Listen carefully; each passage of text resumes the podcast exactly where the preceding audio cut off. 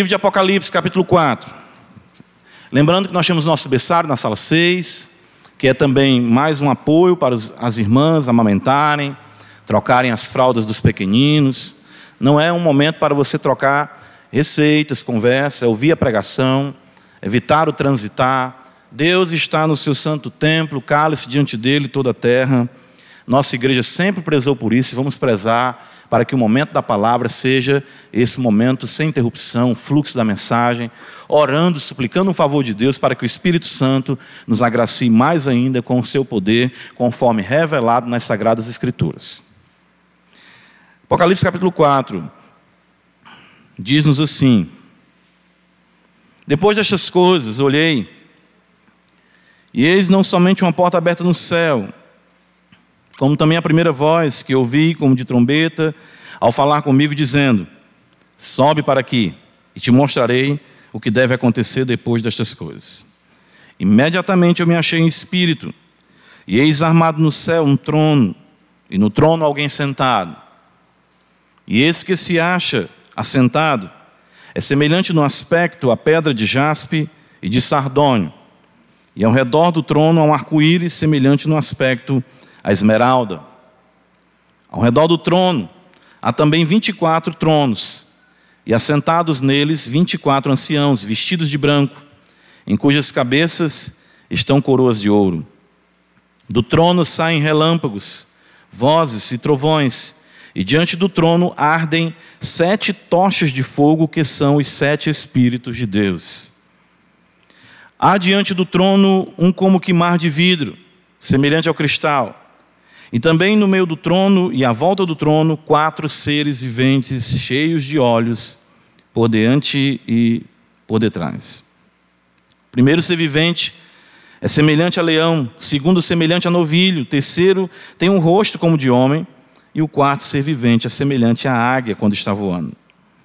E os quatro seres viventes, tendo cada um deles respectivamente seis asas, estão cheios de olhos ao redor e por dentro, não tem descanso nem de dia nem de noite, proclamando: Santo, Santo, Santo é o Senhor Deus, o Todo-Poderoso, aquele que era, que é e que há de vir. Quando esses seres viventes derem glória, honra e ação de graças ao que se encontra sentado no trono, ao que vive pelos séculos dos séculos, os 24 anciãos prostrar-se-ão diante daquele que se encontra sentado no trono Adorarão o que vive pelos séculos dos séculos e depositarão as suas coroas diante do trono, proclamando: Tu és digno, Senhor, e Deus nosso, de receber a glória, a honra e o poder, porque todas as coisas tu criaste, sim, por causa de tua vontade, da tua vontade vieram a existir e foram criadas.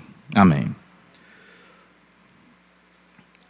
Senhor, tu que estás assentado no trono, é diante de Ti que, como igreja, nos colocamos, invocando o Teu nome, suplicando o Teu favor, a fim de que, Senhor, Tu sejas magnificado, sejas exaltado. Ó Senhor da glória, ouve as orações feitas neste lugar, a tua igreja nesse momento clama a Ti teu povo suplica o teu favor. Nos colocamos aqui aos teus pés dizendo: nos ensina, Senhor. Fala conosco essa noite. Trata-nos, Senhor, como teus servos, teus filhos. A tua palavra nos, nos, assim, nos ensina, assim como teus amigos, o Senhor Jesus. Nos achegamos ao trono de graça e sabemos ser essa uma ocasião oportuna, porque a tua palavra nos ensina isso através do novo e vivo caminho que o Senhor nos consagrou pela sua carne. Corações, consciências lavadas pela palavra, plena certeza de fé, esperança, sabendo que estamos sendo preparados a cada dia para o grande dia que se aproxima, como cantamos hoje, quando o Senhor se manifestar com poder e grande glória. Nossa vida, Senhor, é como um conto ligeiro. Os dias passam e nós voamos, mas o Senhor permanece para sempre. E nós queremos, ó Senhor, que a eternidade, a glória, a majestade do Senhor, conduza o teu povo, nos conduza. No amor, no serviço, na certeza. Que o maligno não alcance nenhuma vantagem sobre nós, mas que a tua igreja seja fortalecida por ti, para viver para ti, todos os dias. Abençoa o teu povo, em toda a face da terra que se chama pelo teu nome. Abençoa a igreja Batista de Parquelândia.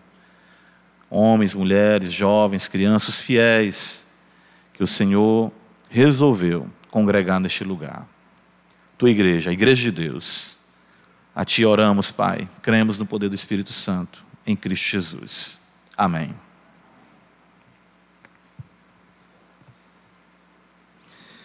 Apocalipse é uma mensagem atualíssima. Apocalipse é uma mensagem urgente, necessária para a igreja. Apocalipse é a revelação, nós falamos muito sobre isso aqui. Logo na abertura do livro, nós vemos o Senhor. A primeira palavra do livro é que leva o seu nome, né? não traduzido, né? transliterado, Apocalipse, revelação. E nós estamos diante de revelações gloriosas concedidas pelo Senhor ao seu Santo Filho, que entregou ao seu anjo e que revelou ao seu santo apóstolo João. As igrejas que recebem essa revelação, com certeza, foram muito edificadas, foram impactadas pelas visões gloriosas que aqui se encontram. Tenho tido essa preocupação, tenho orado por isso, para que nós consigamos enxergar exatamente a mensagem, como o Senhor fala às sete igrejas, quem tem ouvido ou quem tem ouvidos ouça, que o Espírito diz às igrejas. O Espírito Santo está falando às igrejas, através exatamente da própria igreja. O Senhor fala com a igreja, na pregação, momentos singulares como esse, que os crentes têm compreendido sim que é a palavra de Deus que nós recebemos na proclamação do Evangelho. As igrejas são ensinadas, são consoladas, são repreendidas pelo Senhor da igreja. Isso é outra bênção.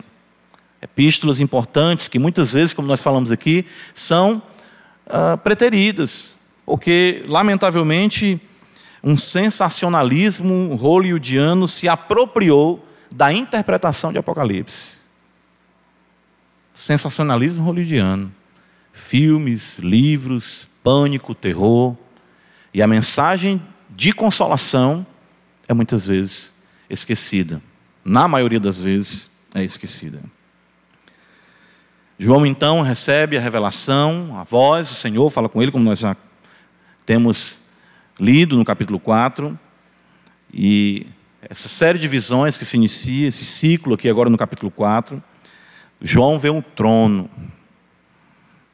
Ele vê exatamente ah, aquele que está sentado no trono, ele vê alguém sentado no trono. Tudo isso, como nós falamos, é a doutrina pintada.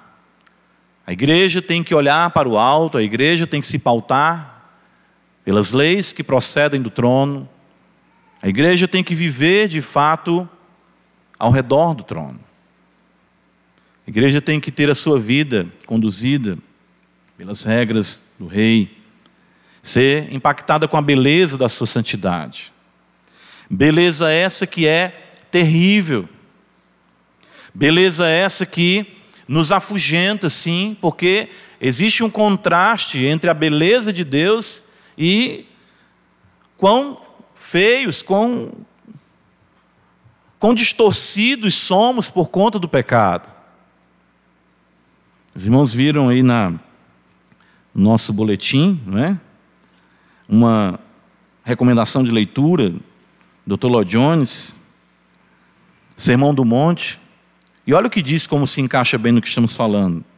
Uma pequena citação do livro do Dr. Lloyd Jones. O homem que conhece melhor a sua pecaminosidade conhece melhor a graça de Deus. Então, quem está, de fato, diante do trono, percebe majestade, percebe terror, percebe a sua pecaminosidade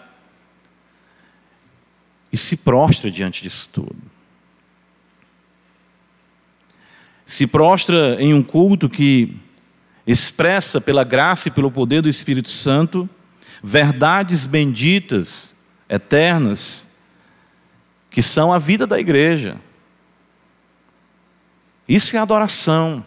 Então nós já vemos aqui a revelação de Jesus Cristo, chamando a atenção das sete igrejas para que elas se ocupem naquilo que é primário para as suas vidas: o culto, a adoração a Deus. Reconhecer a majestade do Senhor. Nós vemos isso. No versículo 3, João vê aquele que se acha sentado no trono, e a partir do versículo 4, João nos traz o um relato de criaturas, de seres aqui, que se ocupam intensamente no culto. Ao redor do trono, como nós vimos, do trono, diante do trono, em volta do trono, no meio do trono. Esses seres são tomados, ou seja, tudo é organizado em torno do trono. São chamados para nossas vidas, para o culto. Muito felizmente, os catecismos colocam isso: que o fim principal do homem é glorificar a Deus e gozá-lo para sempre. Isso é o fim principal do homem. Para isso nós somos criados. Agostinho já dizia isso, né? Nos fizeste para ti. Então, a nobreza do culto, a beleza. Quando tem essa visão aqui da igreja, dos irmãos aqui, dos irmãos no auditório, a Bíblia, pessoas transformadas, conformadas à imagem de Cristo a cada dia, um livro, santo livro aberto, recebendo da palavra de Deus, sendo instruídas pelo Senhor, sendo libertadas pelo Senhor na sua presença, na beleza da sua santidade, e ouvem do Senhor: vão, vão e não pequem mais. Culto é exatamente o ápice da nossa vida. E é isso que João está vendo.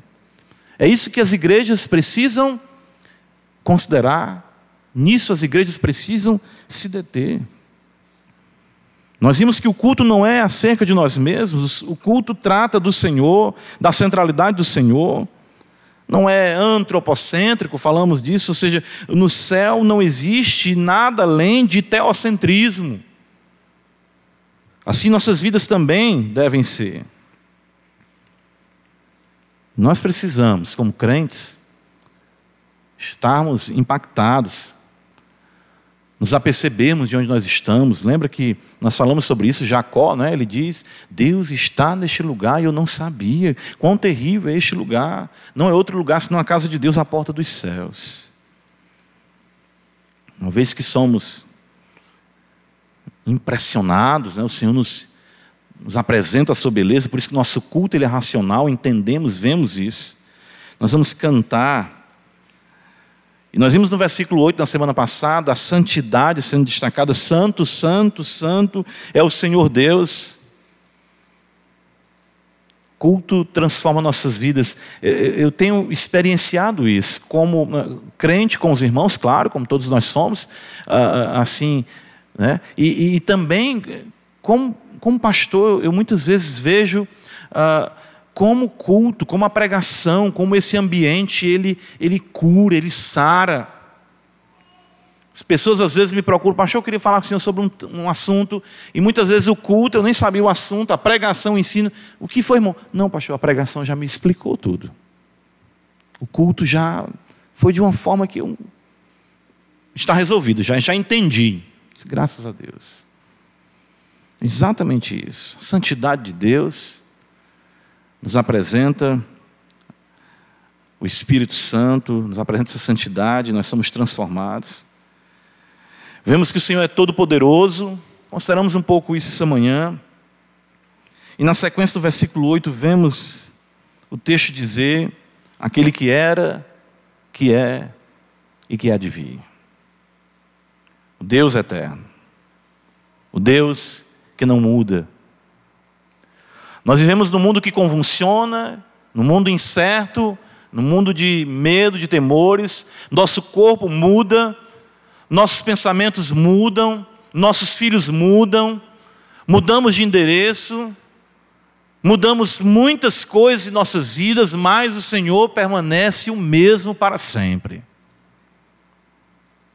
A economia é instável, a nossa saúde é instável. Sabemos que tudo, num piscar de olhos, pode exatamente fenecer, pode acabar, mas a teologia da adoração, ou seja, a adoração ao Senhor, ela se pauta, ela se fundamenta exatamente na rocha eterna, como nós cantamos hoje. Os prédios cairão, o mundo se dissolverá, mas a palavra do Senhor permanece para sempre. O Senhor é o mesmo de eternidade a eternidade. Durante milênios, durante séculos, o Senhor tem conduzido crentes à glória. Ele é especialista em remeter os seus para os céus. Mesmo sob as intempéries, as circunstâncias mais volúveis que sejam, ele permanece o mesmo, sendo fiel à sua palavra e transformando homens e mulheres. O céu está cheio de pessoas que viveram num mundo instável e gozam agora da estabilidade eterna. E é isso que nós vemos, o que deve pautar a nossa adoração, o que deve exatamente encher o nosso coração de expectativa e de esperança. Livro do profeta Malaquias, vejam. Uh, o profeta Malaquias diz algo muito importante para nós quanto à imutabilidade de Deus, a sua eternidade. Olha o que está escrito.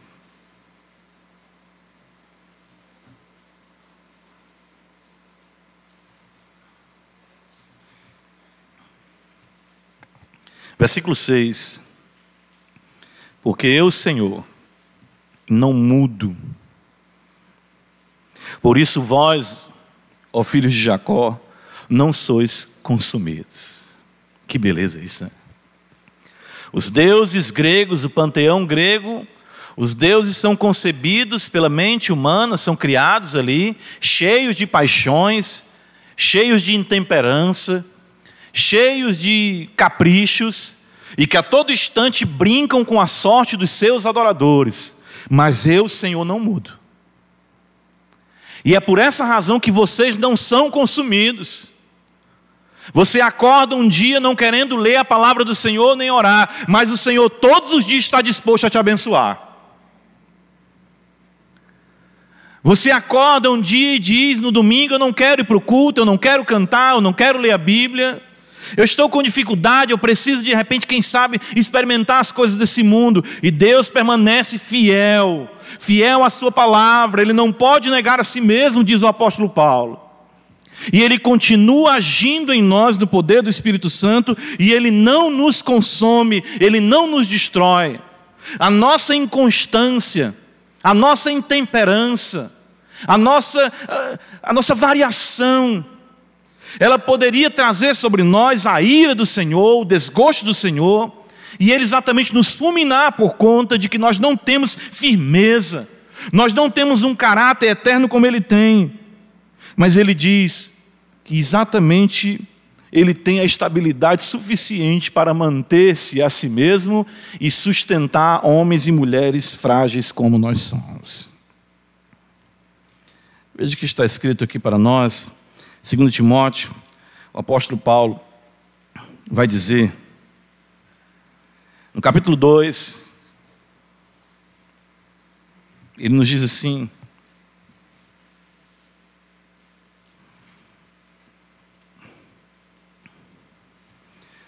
Versículo 13: Se somos infiéis, Ele permanece fiel, pois de, nenhum, pois de maneira nenhuma pode negar-se a si mesmo. Escrevendo aos Hebreus no capítulo 6, o Senhor Deus, usando o seu servo, olha o que está escrito aqui para nós. Versículo 13. Pois quando Deus fez a promessa a Abraão, visto que não tinha ninguém superior por quem jurar, jurou por si mesmo, dizendo: Certamente te abençoarei e te multiplicarei. E assim, depois de esperar com paciência, obteve Abraão a promessa. Pois os homens juram pelo que lhes é superior, e o juramento servindo de garantia para eles é o fim de toda contenda. Por isso, Deus, quando quis mostrar mais firmemente aos herdeiros da promessa a imutabilidade do seu propósito, se interpôs com juramento, para que, mediante duas coisas imutáveis, nas quais é impossível que Deus minta, forte alento tenhamos nós que já corremos para o refúgio, a fim de lançar mão da esperança proposta, a qual temos por âncora da alma, segura e firme, que penetra além do véu. O Senhor resolveu nos abençoar, o Senhor resolveu nos tomar para si, e Ele está dizendo aqui para nós que Ele jurou por Ele mesmo, Ele é o mesmo, ontem, hoje, eternamente, como Hebreus 13, 8 vai dizer para nós isso, e essa é a âncora da nossa alma que já está fincada nos céus. Você já tem ancoradouro certo. Embora as agitações, as convulsões desse mundo possam lhe chacoalhar e trazer muito mal-estar, o seu porto seguro está guardado. É isso que nós vemos na adoração, é isso que nós estamos fazendo aqui. Sua eternidade. O cântico, exatamente, dos seres viventes, destacam a santidade de Deus, a sua onipotência, destacam a, a, a sua eternidade além da santidade da onipotência. Versículo 11 do capítulo 4 de Apocalipse, perceba, o texto sagrado nos apresenta mais uma expressão de louvor. Além da santidade, da eternidade, nós vemos o quanto é importante em nossa adoração considerarmos o Deus Criador. Versículo 11 diz: Tu és digno, Senhor e Deus nosso, de receber a glória, a honra e o poder, porque todas as coisas tu criaste. Sim, por causa da tua vontade vieram a existir e foram criadas. Criador de todas as coisas. Tu criaste todas as coisas, todas as coisas vieram a existir Todas as coisas foram criadas por ti. Irmãos, parem para pensar um pouco quanto a isso. Qual é a primeira verdade que as Escrituras nos trazem acerca de Deus? Está escrito em Gênesis 1, 1. No princípio, criou Deus os céus e a terra. Essa é a verdade bendita.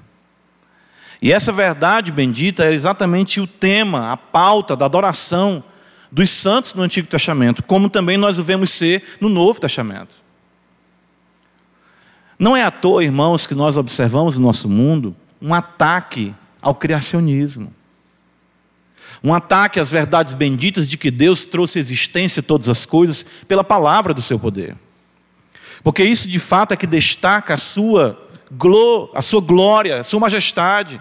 Como nós afirmamos no credo logo quando iniciamos o culto, creio em Deus Pai Todo-Poderoso, Criador dos céus e da terra. A criação de todas as coisas revela a sua majestade, a sua onipotência. O salmista no Salmo 19 destaca isso: os céus proclamam a glória de Deus, o firmamento anuncia as obras de suas mãos, isso então é combustível para o culto.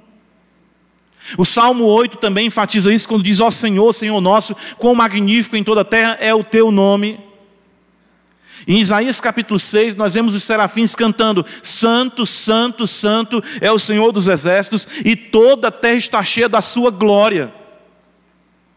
O nosso Deus revela o seu poder de forma escandalosa em tudo que ele trouxe à existência, na nossa existência, no nosso habitat, na manutenção de tudo isso.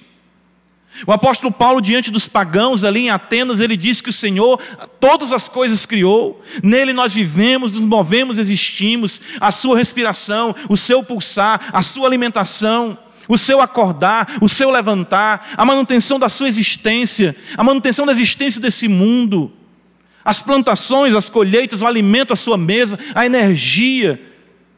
estava lá em casa esses dias e eu estava, no momento meu de devoção, liguei o ventilador e comecei a pensar em dar graças a Deus por aquele vento. Eu disse, vou dar graças a Deus por esse vento, louvado seja o Senhor Aí, ao mesmo tempo, pensei: louvado seja Deus pela engenhosidade humana, que criou o plástico, que criou os componentes que aí estão, que eu nem sei definir, nem compreendo as leis da física que estão acontecendo aí. Louvado seja Deus pelos minérios que foram extraídos. Esse aparelho conectado nessa tomada recebe energia de águas que movem turbinas, águas criadas por ti, a engenhosidade humana, e eu não conseguia parar de dar graças a Deus unicamente pelo ventilador. Veja como isso é combustível do culto. Todas as coisas foram criadas por ti. Salmo 104 mostra para nós a importância de percebermos a beleza da criação e da providência. Veja o que está escrito aqui no Salmo 104. Bendize a minha alma ao Senhor Faça a sua, a sua alma glorificar a Deus, pregue para a sua alma como salmista: Senhor Deus meu, como tu és magnificente, sobrevestido de glória e majestade. Parece que nós estamos lendo aqui Apocalipse 4. Coberto de luz como de um manto, olha só o que nós vimos ali. Tu estendes o céu como uma cortina, pões nas águas o vigamento da tua morada, tomas as nuvens por teu carro e voa nas asas do vento. Faz os teus anjos ventos e os teus ministros labaredas de fogo, lançaste o fundamento, os fundamentos da terra, para que ela não vacile em tempo nenhum, a terra está suspensa no nada. Poder de Deus, glória de Deus, criação de Deus, majestade de Deus, soberania de Deus, tudo isso sustentando todas as coisas unicamente pela palavra do seu poder, e isso não lhe exaure nem 1% da sua onipotência. a tua repreensão, tomastes o abismo por vestuário, versículo 6, e a cobriste, as águas ficaram acima das montanhas, a tua repreensão fugiram, e a voz do teu trovão bateram em retirada, elevaram-se os montes, desceram os vales até o lugar que lhes havia preparado, Puseste as águas divisa que não ultrapassarão, para que não tornem a cobrir a terra. Tu fazes rebentar fontes no vale, cujas águas correm entre os montes, dão de beber a todos os animais do campo, jumentos selvagens matam a sua sede.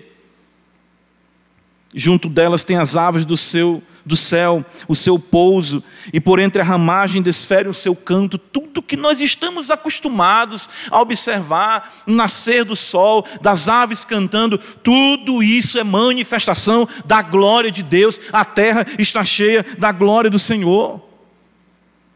Do alto da tua morada, regas os montes, a terra farta-se do fruto de tuas obras, fazes crescer a relva para os animais e as plantas para o serviço do homem, de sorte que da terra tire o seu pão.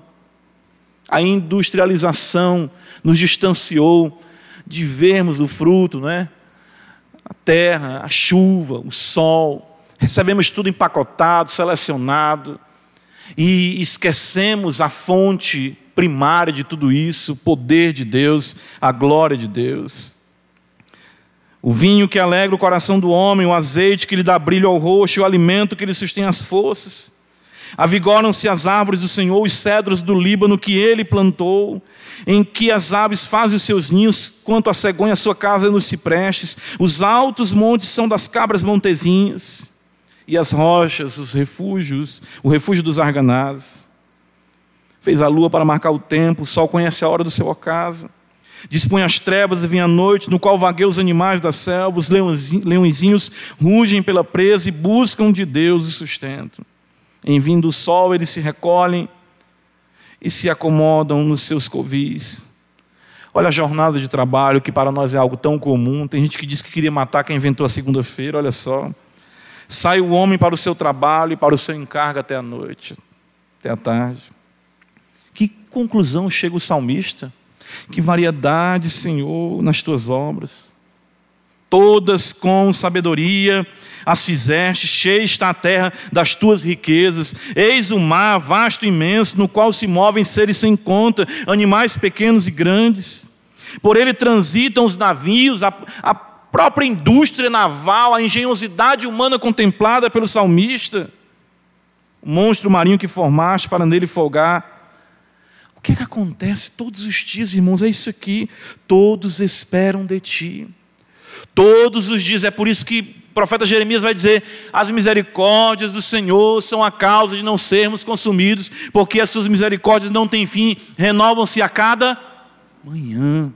Grande é a tua fidelidade. Grande é a tua fidelidade. Todos esperam de ti que eles dês a comer a seu tempo, se lhes dás, eles o recolhem, se abres a mão, eles se fartam de bem, se ocultas o rosto, eles se perturbam, se lhes corta a respiração, morrem e voltam ao seu pó. Envias o teu espírito, eles são criados e assim renovas a face da terra. A glória do Senhor seja para sempre, exulte o Senhor por suas obras. Agora o que é maravilhoso nisso tudo? 2 Coríntios, capítulo 4. Uh, Quero que os irmãos percebam que obra grandiosa, gloriosa. Eu, eu fico às vezes pensando, sabe? Ah, um, pequeno, um pequeno mal que acomete seu corpo. Eu tive. Né, ainda, ainda, fico, ainda estou em tratamento da minha questão problema de coluna. E apenas uma pequena lesão, uma coisa. Mas Deus fez tudo isso tão perfeito. E o homem precisa de tanto tempo, de tanta fisioterapia, de tantos medicamentos, para conseguir trazer pelo menos o mínimo de qualidade de vida, e Deus trouxe existência, todos nós que estamos aqui, todo esse habitat, todas as coisas, de forma perfeita, apenas um alfinete se perfurar o seu olho, desestrutura toda a sua visão, mas olha a beleza exatamente de tudo isso, e o Senhor apenas ordenou e assim se fez. Que poder! Que glória, que majestade. Mas ainda tudo isso é pequeno comparado exatamente com a nova criação. 2 Coríntios capítulo 4, o apóstolo Paulo vai dizer para nós o seguinte: olha o que ele diz aqui. Versículo 3: Mas se o nosso evangelho ainda está encoberto, é para os que se perdem que está encoberto nos quais o Deus deste século cegou o entendimento dos incrédulos para que eles não resplandeça a luz do Evangelho de Cristo, o qual é a imagem de Deus. E a imagem de Deus nós vemos na criação, quando o Senhor criou o homem, a sua imagem, a sua semelhança. O homem caiu. Porque não nos pregamos a nós mesmos, diz Paulo, mas a Cristo Jesus como Senhor, e a nós mesmos como vossos servos por amor de Jesus. Porque Deus que disse, e aqui Paulo vai citar Gênesis, das trevas resplandecerá a luz. Quando aconteceu isso? Na criação, Deus disse: haja luz e houve luz. E tudo passou a existir pela palavra do seu poder e todo esse cosmos, toda essa glória que nós conhecemos. O Senhor trouxe a existência pela palavra do seu poder. Ele mesmo resplandeceu em nosso coração para a iluminação do conhecimento da glória de Deus na face de Cristo. O que o apóstolo está dizendo é que nós estamos vivendo um novo Gênesis, uma nova criação. O Criador de todas as coisas resolveu pegar essa massa que uma vez ele fez perfeita, que essa natureza que se encontra agora gemendo, fragilizada, em decrepitude, em mazelas, a sua vida totalmente destruída pelo pecado, ele lhe tira do lamaçal de pecado e ele diz: haja luz. O Criador de todas as coisas recria a mim e você do lamaçal do pecado. A criação aponta exatamente também para a nova criação. Por isso que nós vamos ver, logo na sequência, em 2 Coríntios 5,17, quando Paulo diz que se alguém está em Cristo, é nova criatura. Gênesis. As coisas antigas já passaram, as que se fizeram novas. É por essa razão que João inicia o seu evangelho dizendo: No princípio era o Verbo, o Verbo estava com Deus, e o Verbo era o que? Deus. O Deus que criou todas as coisas, não pode ele mudar a tua vida. É isso que a adoração nos ensina, ou seja, quando adoramos o Senhor. Senhor, tu criou os céus e a terra. O que são para ti os meus problemas? O que são para ti os meus pecados? Todas as coisas, Senhor, tu criaste, sim, por causa da tua vontade vieram a existir e foram criadas. A minha vida foi criada por ti, e ser uma nova criatura também é poder e graça reveladas pelo Senhor da glória. Irmãos, o Senhor é belo, o Senhor é puro, O Senhor é eterno, o Senhor é o mesmo, o Senhor é o Criador de todas as coisas. Eis a expressão dos verdadeiros adoradores, impactados pela impressão, né, a glória que os impressiona no poder do Espírito Santo. Os sete espíritos que ardem diante do trono de Deus. Como não adorar? Como não se prostrar? Como não se constranger ante tanta beleza? Como é possível a indiferença? Como podemos pensar em culto e não nos maravilharmos diante de tudo isso que as Escrituras nos apresentam? Por isso que nós vemos a nobreza, a beleza, a singularidade do culto. E, e, e quando nós vemos uma pessoa no culto, enviando uma mensagem, ou até mesmo acessando uma Bíblia e ao mesmo tempo acessando outras páginas na hora da pregação, isso aí pode estar acontecendo com você agora. Isso nos mostra unicamente que você não entendeu nada da beleza do Senhor. Nada que lhe prenda a atenção, que lhe cative o coração, que o veja como Deus santo, todo-poderoso, eterno e criador de todas as coisas. Mas eu ainda quero continuar observando com os irmãos a verdadeira adoração, que além de ter o Senhor como centro da mesma, além de nos trazer a impressão da beleza terrível do Senhor que se expressa nesses atributos gloriosos quando a igreja se enxerga, a igreja precisa ter precisa estar com atitudes corretas na adoração. E o capítulo 4 nos mostra isso também, além de outras verdades que poderíamos destacar. Mas veja no versículo número 4, outro ponto eu quero destacar na verdadeira adoração. Uma vez que nós cantamos que o Senhor é santo, a verdadeira adoração também deve ser em santidade. Ao redor do trono há também 24 tronos, e assentados neles 24 anciãos, vestidos de branco. Essa ênfase nas vestiduras, ela é muito importante desde o Antigo Testamento, quando, por exemplo, Eclesiastes vai dizer: seja em todo o tempo alvo as tuas vestes. Isso destaca o caráter, isso destaca exatamente uma vida limpa, isso destaca uma consciência não lhe acusando. Não existe coisa pior para um crente do que ele se achegar no culto e constantemente ele está lembrando de pecados que cometem, de procedimento que, que ele tem em desacordo com a vontade de Deus, maculado, manchado, sujo. Não há de fato uma expressão de louvor nele, porque os seus lábios e o seu coração estão silenciados por uma vida maculada. Apocalipse capítulo 19, vejam nós vemos que nós precisamos dos atos de justiça do Senhor para louvarmos aquele que é justo assentado no seu trono.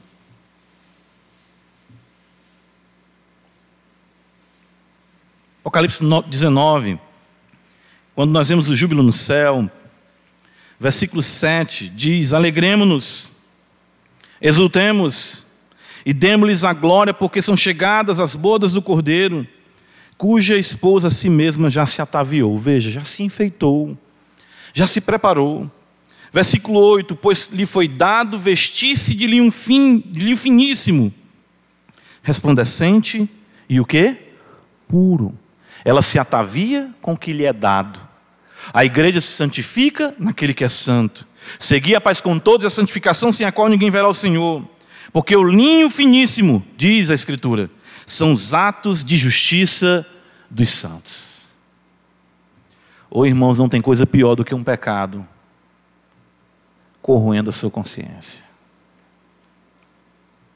Ah, eu já experienciei isso muitas vezes em minha vida. Você sabe que sua vida não está direita. Você sabe, você chega aqui, você vê o cântico bonito, você vê a igreja dizer, né? Assentado no trono de Deus. Aí você quer voar, as asas baixam. Né?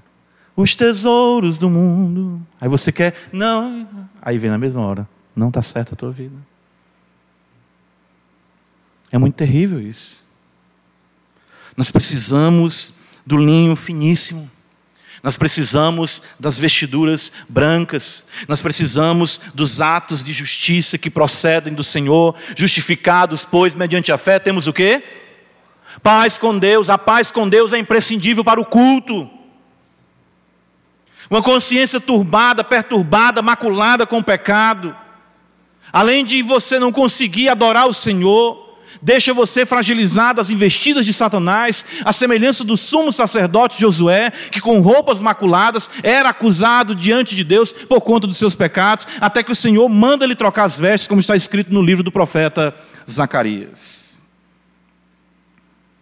A verdadeira adoração deve ser em santidade. Por isso que é, é, é tudo diferente, né? Eu, eu, fico vendo isso aí, tantas coisas me foram, me, me foram, é, é, é, foram ensinadas de forma equivocada. Você tem que deixar isso, você não tem que fazer aquilo. E quando eu penso em não pecar, como nós falamos essa manhã, nós temos a capacidade hoje de fazer o bem. Isso é o livre-arbítrio restaurado, né? segundo a, a, boa teologia dos reformadores. Né? Ou seja, eu agora posso escolher fazer o bem, escolhe a vida para que viva.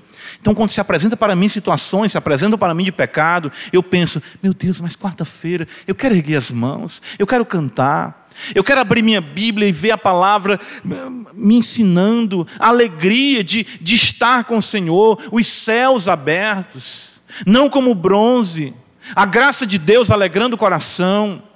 Esses 24 anciãos estão de vestiduras brancas, estão de vestidos brancos, diante daquele que é puro, de luz inacessível, nenhuma mácula, nenhuma ruga, nada disso pode ser apresentado diante do Senhor. É por isso que na epístola de Judas, veja, está escrito no versículo 24: Ora, aquele que é poderoso para vos guardar de tropeços, para vos apresentar com exultação, imaculados diante da Sua glória. Nem mácula, nem ruga, nem mancha alguma. Por isso que nós uh, batemos muito nessa tecla de, né, como crentes, devemos ter o cuidado com a nossa pureza, com a nossa castidade, sabe? A castidade de casais e a castidade de solteiros corpos em vaso, em santificação, em honra, que é agradável ao Senhor, como diz Paulo em Tessalonicenses, essa é a vontade de Deus, a vossa santificação, que vos abstenhais da prostituição. Apocalipse 4, veja, no versículo de número 8, nos diz que os quatro seres viventes, eles uh, não têm descanso, louvam ao Senhor, né? nem de dia nem de noite, eles ficam proclamando: Santo, Santo, Santo é o Senhor Deus e Todo-Poderoso, aquele que era, que é e que há de vir. Irmãos, isso é uma visão. Eu vou falar um pouco ainda aqui rapidamente sobre esses seres, mas é importante nós não perdermos o quadro aqui, que João apresenta diante de nós. As coisas do alto, o trono no centro, o terror da majestade do Senhor, a expressão em adoração, nossas vidas limpas por Ele, um culto contínuo, de dia e de noite. Eu vejo isso ah, ah quando a Escritura, o apóstolo Paulo diz, em 1 Coríntios 10, 31, quer comais, quer bebais ou façais outra coisa qualquer, fazei tudo para o quê? Para a glória de Deus. Efésios 5, abra comigo a Escritura. Esse texto é maravilhoso, porque nos mostra algo muito importante. Nós não, não oferecemos a Deus sacrifícios, incenso, holocausto. A Escritura fala que o nosso corpo é holocausto vivo. E o que nós vemos no tabernáculo e no templo apontam para a vida de culto ao Senhor na plenitude da revelação neotestamentária. Olha o que está escrito. Sede, pois, imitadores de Deus como filhos amados. Isso é conclusivo do que Paulo vem falando no capítulo 4, do contraste do andar dos gentios com o andar dos filhos da luz, que ele vai falar exatamente no capítulo 5, ele vai destacar os filhos da luz. E ele diz no versículo 2: E andai em amor. Olha andai. O que é andar? Vivam em amor. Se vocês viverem em amor, como Cristo também nos amou e se entregou a si mesmo por nós, Cristo era constantemente uma oferta e sacrifício a Deus em aroma o quê? Suave. É por isso que o pai olhava para o filho, a, a, vida do filho, a maneira dele ser em casa, a maneira dele ser com seus pais, a maneira dele ser com seus irmãos, constantemente exalava amor. O pai se aproximava, aspirava o cheiro suave e dizia: Esse é o meu filho amado em quem me comprazo. As nossas vidas devem exalar culto a Deus, de dia, de noite, sem descanso.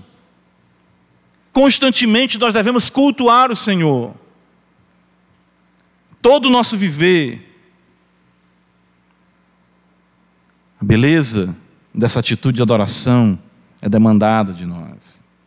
Apocalipse 4 versículo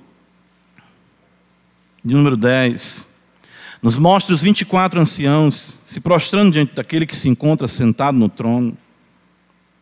Veja, os 24 anciãos prostrar-se-ão diante daquele que se encontra sentado no trono. Adorarão o que vive pelos séculos dos séculos. A verdadeira adoração, ela deve ser em santidade, ela deve ser contínua, ela deve ser em humildade, em contrição, prostrar-se-ão. Até os seres celestiais sabem estar sob até eles, embora cima, olham para cima e se prostram, pois ninguém está acima do Altíssimo. Ninguém. Irmãos, deve, deve existir em nós um, um senso de se jogar. Sabe? Eu penso assim que falta, falta isso na gente. A gente ouve um cântico que quando começa, né? Eu estou lembrando agora desse cântico, né? A gente cantou outros aqui. Mas quando a gente começa a cantar, Ele é exaltado, se eu pudesse, eu me. É automático naqueles que são regenerados. Prazer de se lançar aos pés do Senhor. Lembra, né? A mulher que, pecadora, o Senhor estava ali na casa do fariseu, ela entra na casa do, do fariseu, e ela começa a chorar sobre os pés do Senhor. Eles sentavam com os pés de lado, e ela então ficou aqui e chorando, e enxugando os pés dele com seus cabelos, derramando perfume. O que é isso? Se esse homem fosse profeta, sabia que essa mulher era pecadora. E ele diz, ele conta uma parábola, né, sobre alguém que devia um tanto, outro devia mais. Ele disse: e os credor, ele perdoou a ambos, quem lhe será mais grato? Senhor, eu creio que é aquele que devia mais, pois essa mulher, ela muito amou porque ela foi muito perdoada. Quem é perdoado, quem consegue perceber a luz, a luz da santidade de Deus, a miséria dos seus pecados, o único desejo que ele tem é de beijar, abraçar, agarrar os pés de Jesus e dali não sair de forma alguma. É, é por isso que eu fico vendo uh, e me, me, me soa, arranha, sabe? Essa frivolidade que nós vemos hoje no que se apresenta em muitos ambientes aí como se fosse adoração. Né? Aí usam textos distorcidos na presença do Senhor, a tristeza salta de alegria, vamos pular, vamos pular. É o Sandy Júnior Gospel, né? Vamos pular, vamos pular. Meu irmão. Né? Coisas Irmãos, a presença de Deus demanda de nós isso. Humildade, contrição. Às vezes a gente confunde as coisas. Quando a Bíblia fala de celebração, não está falando de pipoco de festa, não. A gente não, vamos celebrar, celebrar para o Senhor e tudo. Não, não é isso, não. Alegria, né? Eu lembro uma vez aqui o pastor Cleito falou com um corinho, né? Corinho ridículo aquele, né? Quem é feliz, anda com Jesus, corre aqui, tropeça acolá, vive sempre sorrindo. O pastor disse, quem é que cai, está com os beijos no chão e sai rindo depois? Né? Não, Senhor, Senhor.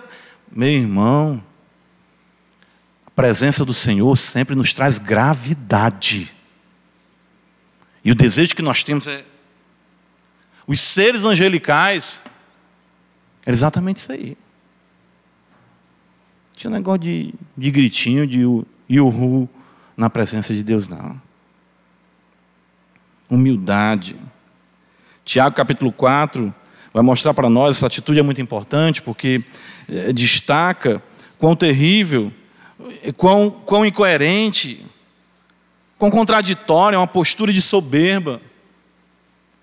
A altivez de espírito precede a ruína, a soberba precede a ruína, a altivez de espírito a queda, diz Provérbios.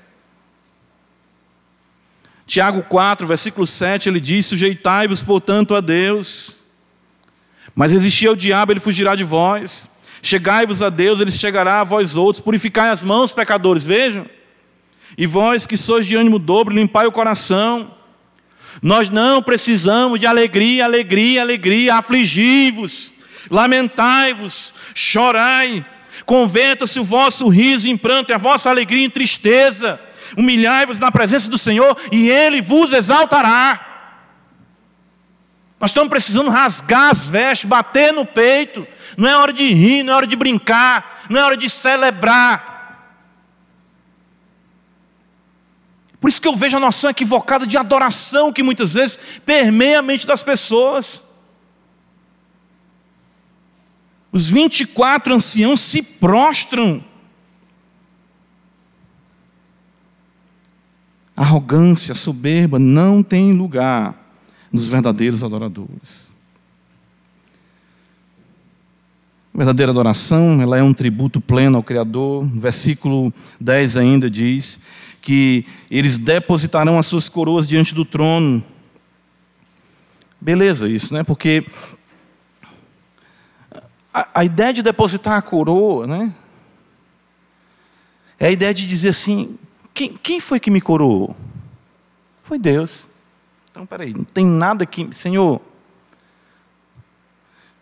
E hoje o texto, foi lido essa manhã, o Adalberto até chegou para mim, pastor, eu vou ler um texto, o senhor. Não, pode ler o texto que você separou aí. Eu disse, olha só.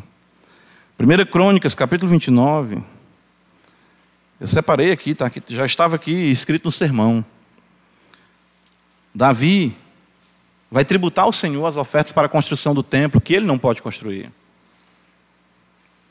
E diz, no versículo 10, pelo que Davi louvou o Senhor, 1 Crônicas 29, perante a congregação toda e disse: Bendito és tu, Senhor, Deus de Israel, nosso Pai de eternidade em eternidade.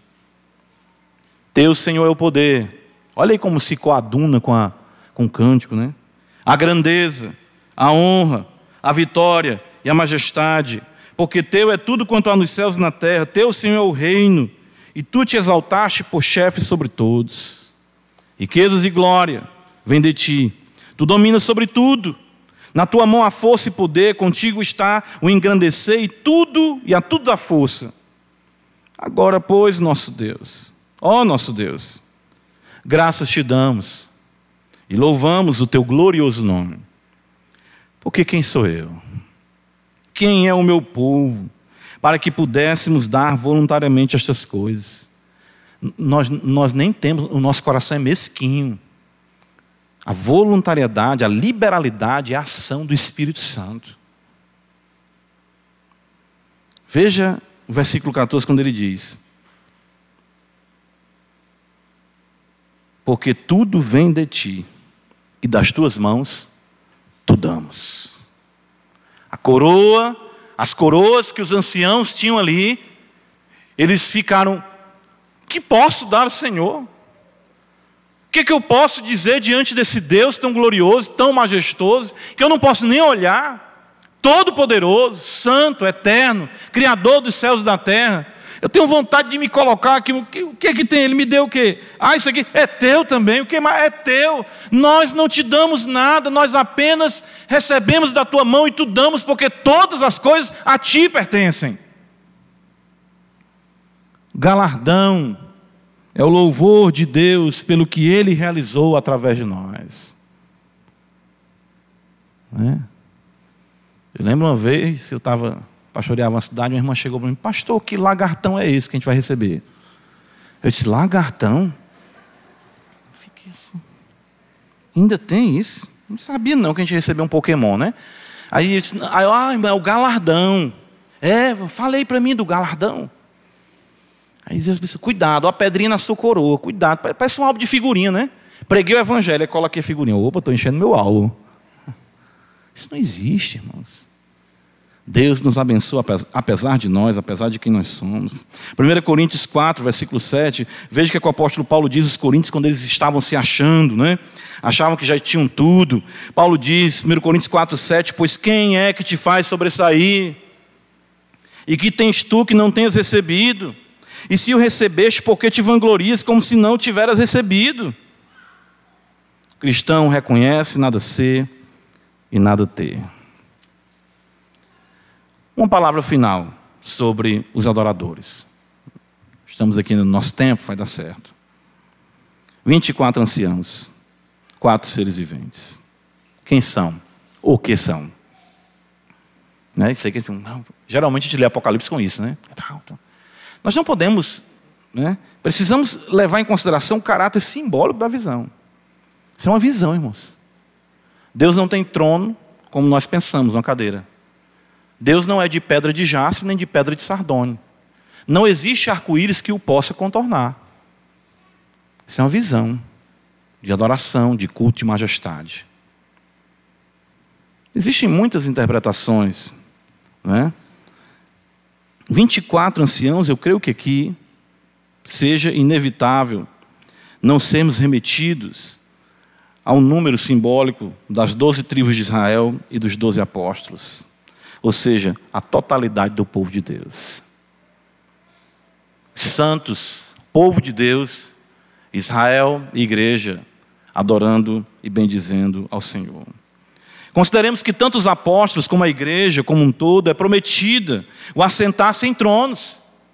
A ideia de 24 tronos cumpre a promessa daquilo que o Senhor fala em Apocalipse 3, veja, está escrito, Apocalipse capítulo 3, versículo de número 21, quando o Senhor fala a Laodiceia, ao vencedor dar-lhe-ei sentar-se comigo no meu trono. Então, eu não estou definindo o número dos eleitos, vamos pensar no número dos eleitos em um trilhão de pessoas. Que trono é esse que vai caber o Senhor e um trilhão de pessoas com ele? Claro que isso é a majestade, os sermos feitos reino e sacerdotes, foi a promessa em Êxodo 19, que Pedro também aplica à igreja em 1 Pedro capítulo 2. Mateus 19, 28, o Senhor promete aos apóstolos que eles se assentariam sobre tronos. Eles estão coroados, que são sinônimos de vitória. Apocalipse 3,11 está prometido, veja. Venha você demora, conserva o que tem, para que ninguém tome a tua coroa. Em Sardes é prometido exatamente que andarão comigo de branco. Veja o versículo 2. Tens contudo em Sardes umas poucas pessoas, Apocalipse 3, perdão, versículo 4. Tens contudo em Sardes umas poucas pessoas que não contaminaram as suas vestes e andarão de branco junto comigo, pois são dignas. Estão de branco, estão coroadas e apontam para a totalidade do povo de Deus. E no ato de adoração tributam suas coroas ao Pai em reconhecimento da sua dignidade. E o que são os quatro seres viventes? E aqui é curioso, porque nós temos ah, o que muitos vão dizer que são os querubins. Na visão de Ezequiel, os querubins se apresentam ali sobre o trono de Deus, junto com rodas, rodas cheias de olhos por dentro e por fora. É, é uma, uma visão assustadora. Não quer dizer que no céu tem uns pneus cheios de olhos, irmãos. Não tem uma borracharia celestial, olha ali, conserta aquele olho que furou. Não, não existe isso. Isso quer expressar para nós alguma coisa. As criaturas em Ezequiel, elas tinham cada uma quatro rostos. E aqui nós vemos cada criatura dessa com um rosto apenas. Então os querubins mudaram? Não. É exatamente a visão que o Senhor quer nos transmitir com os mesmos seres que lá se encontram: leão, novilho, homem e águia cheios de olhos. A ideia de enxergar, de ver dos muitos olhos, de estar com o agir de Deus, o enxergar de Deus por meio de toda a criação no desenvolvimento da redenção. Há quem diga que o leão trata dos animais selváticos, o novilho dos animais domésticos, a águia dos animais alados, o homem, a criação ah, mais sublime de Deus. O fato de que toda a natureza também se prostrará em adoração ao Criador. Romanos 8, Paulo diz que a criação geme, que a criação aguarda a manifestação da glória dos filhos de Deus. Todas as coisas, com todos os santos, são conclamadas adoração ao Todo-Poderoso. Né? Seis asas, nós vemos que seis asas são atribuídas aos serafins em Isaías 6 e agora aos querubins. Mas lá em Ezequiel é diferente, ou seja, a visão tem uma característica, as visões têm, procuram ressaltar majestade, glória, e de que todas as coisas se prostram diante do Senhor. Os redimidos, céus e terra, tudo deve se dobrar ao Senhor em adoração. Quanto a nós, adoradores, devemos nos questionar se nós reconhecemos a Ele como digno, se depositamos tudo aos seus pés e se oramos apressando o dia em que toda a criação a Ele adorará. Irmãos, o culto, nossa mais nobre, sublime tarefa. devemos adorar o Senhor. Precisamos ser impressionados, impactados com a visão, com o seu terror, com a sua beleza terrível. Falamos isso pela manhã aqui, sobre teus olhos do coração iluminados.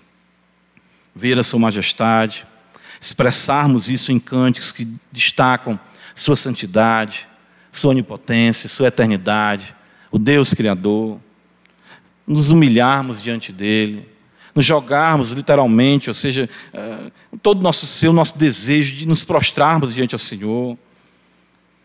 Dizemos que Ele é digno, sabemos que não temos nada, e almejarmos a bendita manifestação da esperança em que todo céu e terra, todas as criaturas, todos os seres, tudo se prostrará diante do trono. E naquele dia nós também estaremos ali dizendo: Glória ao Senhor que vive para todo sempre, e ao Cordeiro seja dado louvor, a glória, a honra e a ação de graças. É isso que nós devemos almejar. Nós estamos aqui, o que todos nós estamos fazendo aqui é um ensaio, irmãos. Quando você vai casar, hoje em dia eu vejo, não, pastor, não vou tal dia não, porque tem um ensaio do casamento. Isso aqui é um ensaio do casamento. Isso é um ensaio da manifestação da glória de Deus, quando nós estaremos sem pecado, numa terra sem maldição, no novo céu, uma nova terra, bendizendo, exaltando aquele que vive para todo sempre. Essa deve ser a nossa esperança. Esse é o nosso gozo.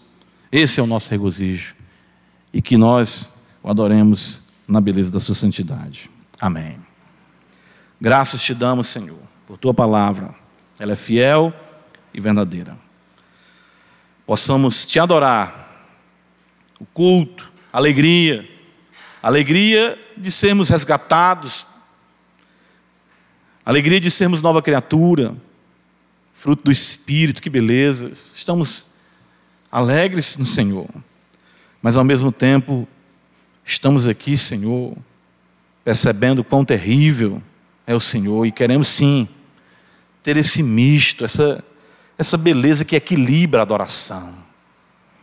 Possamos te servir, possamos te adorar e a tua igreja continuar prestando o culto que te é devido. Magnifica, acima de tudo, o teu nome e a tua palavra, Pai, em Cristo Jesus. Amém.